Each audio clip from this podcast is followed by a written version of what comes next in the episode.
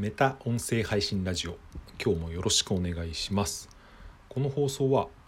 音声配信が好きすぎてモバイル通信量が足りなくなるぐらい聞きまくっている僕岩見が自分でも毎日更新をする中で気づいたことや考えたことをお話ししている番組です、え8月30日の今日は日曜日いかがお過ごしでしょうか？昨日は、えーいろいろあって配信ができなかったんですが、まあ、1日遅れの配信という形になります、えー今日はですね自分でちょっと知りたくて調べたことをそのまま思うがままに話してみるということをやってみたいと思います。それが何かに何についてかというと、えーフォートナイトというゲームについて、えーちょっと気になる気になってですね調べようと思っていたので、えーまあ、ちょっと調べたことを、うん自分の頭の整理がてら話してみるというそんな回です、まあ、名前を聞いたことある方は多いと思うんですけどでも実際やったことない方がほとんどだと思うんですよね。僕も名前は聞いたことあってもプレイをしたことはありません。でもまあ、えーちょっと順番が前後しますがなぜフォートナイトが気になったのかというと僕はですね、うん、まあ音声配信のこういう特化した配信をしてるわけですけど音声の未来もですね、うん、このゲームはちょっと関係してるんじゃないかっていうのを思ったので、えー調べてみました。うんまあゲームなんてですね最後にまともにやったのは多分いつだろうっていうレベルなんですけど、まあ、ドラクエとかファイナルファンタジーはある程度までやってましたけど、もう本当に10年ぐらいやってない気がします。えーまあ、なのでこれから話すことはですね10代とか20代の方が聞いたらですね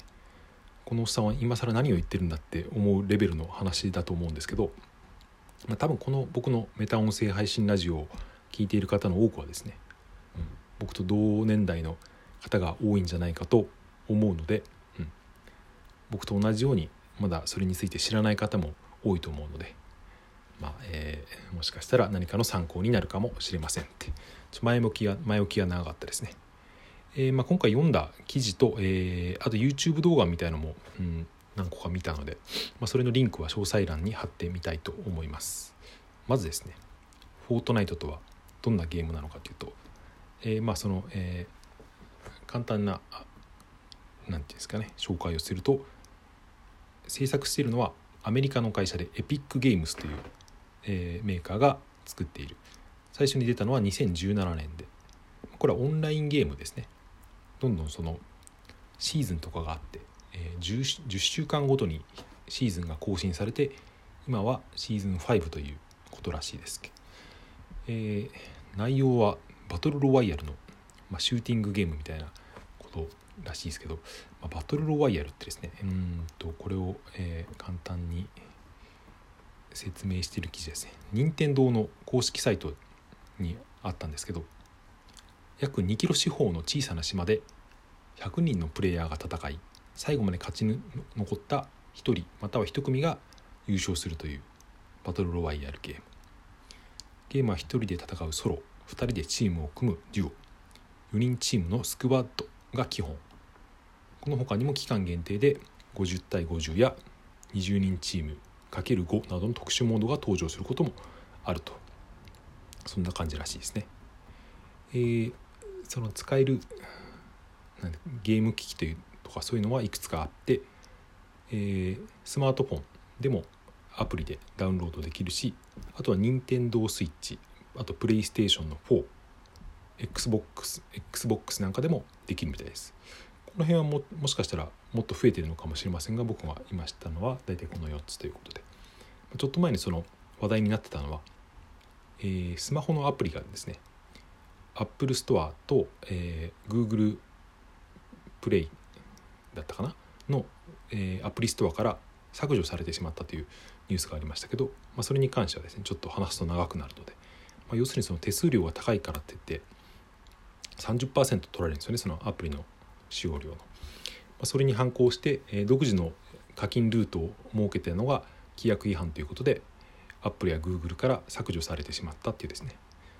まあ、これは、えーまあ、いろんな方が言ってますけど、うん、ここれからすごい激変が起こるんじゃないかみたいなですね。そんなニュースもいくつか見ました。えー、っとそれでですね、えー、そうまず僕は気になったのはですねゲームに課金なんてそんなにするもんなんだろうかっていうですね。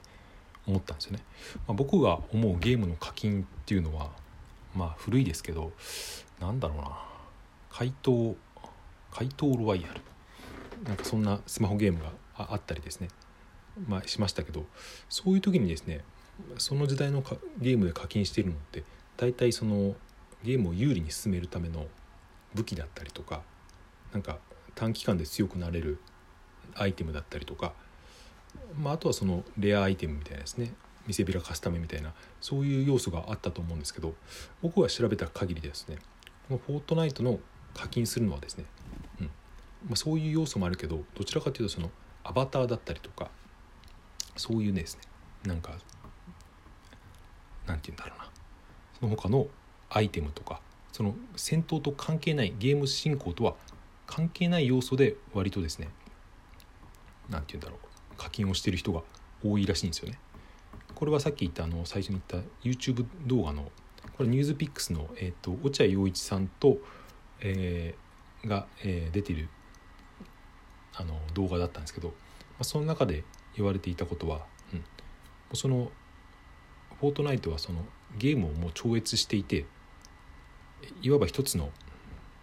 バーチャル空間であるとその例に出されていたのが、例えば中学生とか高校生の人たちが学校から帰ってですね今まで僕らの時代っていうのは、まあ、放課後友達の家で集まってですねなんかゲームしたり漫画読んだりとかしてましたけどそれがですね今の時代ではそのゲーム空間で集まるっていうつまりじゃあ放課後フォートナイトで会おうみたいなんですねそういうことなのかなと思います。まあ、その中でアバターとかそういうのを、えー、こだわるっていうのはいわばその自己表現っていうか自分の好きなですねこれスキンとかいうみたいですけどそのいろんなキャラクターとか、えー、服装を何て言うんだろう集めるっていうのは、うんまあ、自己表現の手段なわけですよねつまりそのファッションに現実の世界でファッションにお金を使うみたいにゲーム内のファッションに課金していると、まあ、そういう使い方をされているらしいんですよね。えー、それでですねちょっと言いたいことがまとまらなくなって。そうそれでなぜそのフォートナイトが音声の未来に僕はその音声の未来を示唆しているというか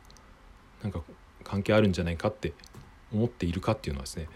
これちょっとうまく言語化はできないんですけど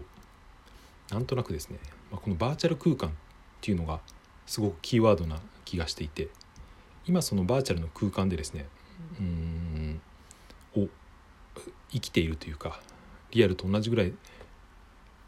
そこにのめり込んでいるっていうのはある意味まだ少数派だと思うんですよね。そのゲーム好きな中学生高校生とか、まあ、大学生とかもいると思いますけどそういうちなみにフォートナイトは、うん、本当に何千時間とか何万時間とかですね世界中でプレイ人してる人がいる社会現象になったようなゲームっていうのも書いてありましたけど、まあ、今は今はそのいわばゲームマニアたちの空間ですけどこれがなんとなくですね、うん、もっと一般化されていくんじゃないかということを思うんですよね。まあ、そのリアルの自分とネットのキャラクターを使い分けるみたいな人は今でも多いと思いますけどそれがさらに進んでですね、うん、もっと境界線が曖昧になって、うん、さっき言ったみたいな放課後にゲーム上で集まるみたいな例がですね普通に大人たちの中でも起こってくるんじゃないかっていう気がしたんですよね。うん、まあ分かりやすいっていうかちょっと違うかもしれませんけどそうコロナ騒ぎでですねリモート会議とかオンライン飲み会っていうのが結構一般化されたと思うんですけど、まあ、そういうのがだんだんそのあれはまあ自分の実際の姿を映し映しますけど別にそこにアバターというか、うん、自分じゃない形がですねあってもいいと思うんですよね。そうなった時に、まあ、音声配信がどう絡んでくるかっていうのは正直よくわからないんですけど何かそのやっぱりボイスチャットとかそういうのが一般化されていく中で音声配信の未来っていうのはかなり変わってくるんじゃないかなという本当にうまく言えないですけど、まあ、そういうことを思ったっていうですね、まあ、だいぶ前の配信でそのアメリカで今話題になっているクラブハウスというですねこれはボイスチャットのアプリなんですけど、まあ、そういうのが、えー、流行っていると、うん、若者はそれをワイヤレスイヤホンをして、うん、本当に四六時中聞いている人が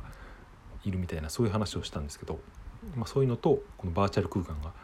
なんか融合してですね、うん、未来はそういう方向に進んでいくんじゃないかっていう思ったってことですね。まあ、それで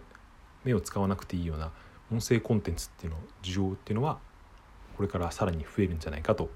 あ、そんなことを思ったってですね、えー、全然まとまらないですがそんな話をしてみました。はい、はい、終わりです。はい、聞いていただいてありがとうございました。